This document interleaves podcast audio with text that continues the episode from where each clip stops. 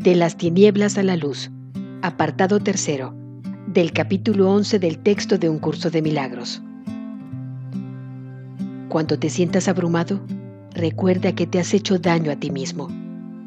Tu consolador te proveerá descanso, pues tú no puedes proveértelo a ti mismo. No sabes cómo hacerlo porque si supieras, nunca habrías podido sentirte abrumado. Si no te hicieras daño a ti mismo, no podría sufrir en absoluto, pues esa es la voluntad de Dios para su Hijo. El dolor es algo ajeno a Él, ya que Él no sabe de ataques, y su paz te rodea silenciosamente. Dios permanece en perfecta quietud, ya que en Él no hay conflicto alguno. El conflicto es la raíz de todos los males, pues al ser ciego no ve a quien ataca. Siempre ataca, no obstante, al Hijo de Dios. Y el Hijo de Dios eres tú. El Hijo de Dios necesita ciertamente consuelo, pues no sabe lo que hace al creer que su voluntad no es la suya. El reino es suyo y sin embargo, vaga sin hogar. Aunque su hogar está en Dios, se siente solo y rodeado de hermanos, se siente sin amigos. ¿Cómo iba a permitir Dios que eso fuese real? Cuando Él lo dispuso estar solo. Y si tu voluntad es la suya, estar solo no puede ser verdad con respecto a ti porque no lo es con respecto a Él. Ay, criatura de Dios, si supieses lo que Dios dispone para ti, tu gozo sería absoluto. Y lo que Él dispone ha ocurrido, pues siempre fue verdad. Cuando venga la luz y hayas dicho, la voluntad de Dios es la mía. Verás una belleza tal que sabrás que no procede de ti. Como resultado de tu gozo, crearás belleza en su nombre, pues tu gozo es tan incontenible como el suyo. El mundo desolado e insignificante se desvanecerá en la nada, y tu corazón estará tan rebosante de alegría que de un salto se elevará hasta el cielo ante la presencia de Dios. No puedo describirte cómo será esto, pues tu corazón no está todavía listo. Puedo decirte, no obstante, y recordártelo a menudo, que lo que Dios dispone para sí mismo, lo dispone para ti, y lo que Él dispone para ti es tuyo. El camino no es arduo, pero es muy diferente. El tuyo es el camino del dolor, de lo cual Dios no sabe nada. Ese es el camino que en verdad es arduo y muy solitario. El miedo y la aflicción son tus invitados y moran en ti, acompañándote donde quiera que vas. Pero la jornada tenebrosa no es el camino que el Hijo de Dios desea recorrer. Camina en la luz y no veas a los siniestros compañeros, pues no son compañeros dignos del Hijo de Dios que fue creado de la luz y en la luz. La gran luz siempre te rodea e irradia desde ti. ¿Cómo podrías ver a los compañeros siniestros en una luz como esa?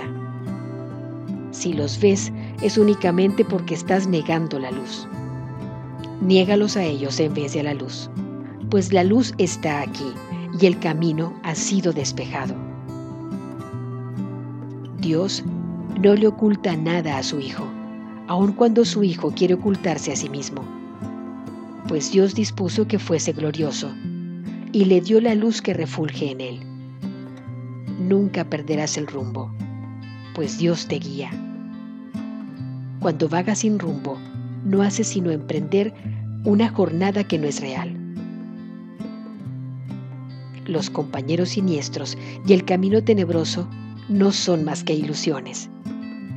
Vuélvete hacia la luz, pues la pequeña chispa que se encuentra en ti es parte de una luz tan espléndida que te puede liberar para siempre de las tinieblas.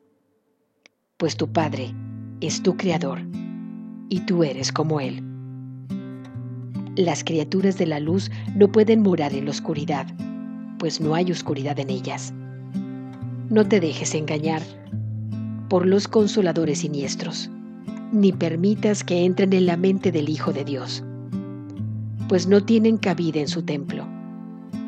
Cuando te sientas tentado de negar a Dios, recuerda que no hay otros dioses que puedas anteponer a Él y acepta lo que su voluntad dispone para ti en paz, pues no la puedes aceptar de ninguna otra manera. Solo el consolador de Dios puede darte consuelo. En la quietud de su templo, Él espera para darte la paz que es tuya. Da de su paz, para que puedas entrar en el templo y encontrarla allí esperándote. Mas, sé santo en presencia de Dios o de lo contrario, no sabrás que estás allí. Pues lo que no es como Dios no puede entrar en su mente, porque no fue su pensamiento y por lo tanto no es de Él. Y si quieres saber lo que es tuyo, tu mente tiene que ser tan pura como la suya. Protege cuidadosamente su templo pues Él mismo mora allí en paz. No puedes entrar en la presencia de Dios con los compañeros siniestros a tu lado, pero tampoco puedes entrar solo. Todos tus hermanos tienen que entrar contigo, ya que hasta que no te hayas aceptado, tú no podrás entrar. Pues no podrás entender lo que es la plenitud a menos que tú mismo seas pleno. Y ninguna parte del Hijo puede ser excluida si su deseo es conocer la plenitud de su Padre. Puedes aceptar en tu mente a la afiliación en su totalidad y bendecirla con la luz que tu Padre le dio. Serás entonces digno de morar en el templo con Él, puesto que tu voluntad no es estar solo. Dios bendijo a su Hijo para siempre. Si tú lo bendices mientras estás en el templo, morarás en la eternidad. El tiempo no puedes separarte de Dios si lo usas en favor de lo eterno.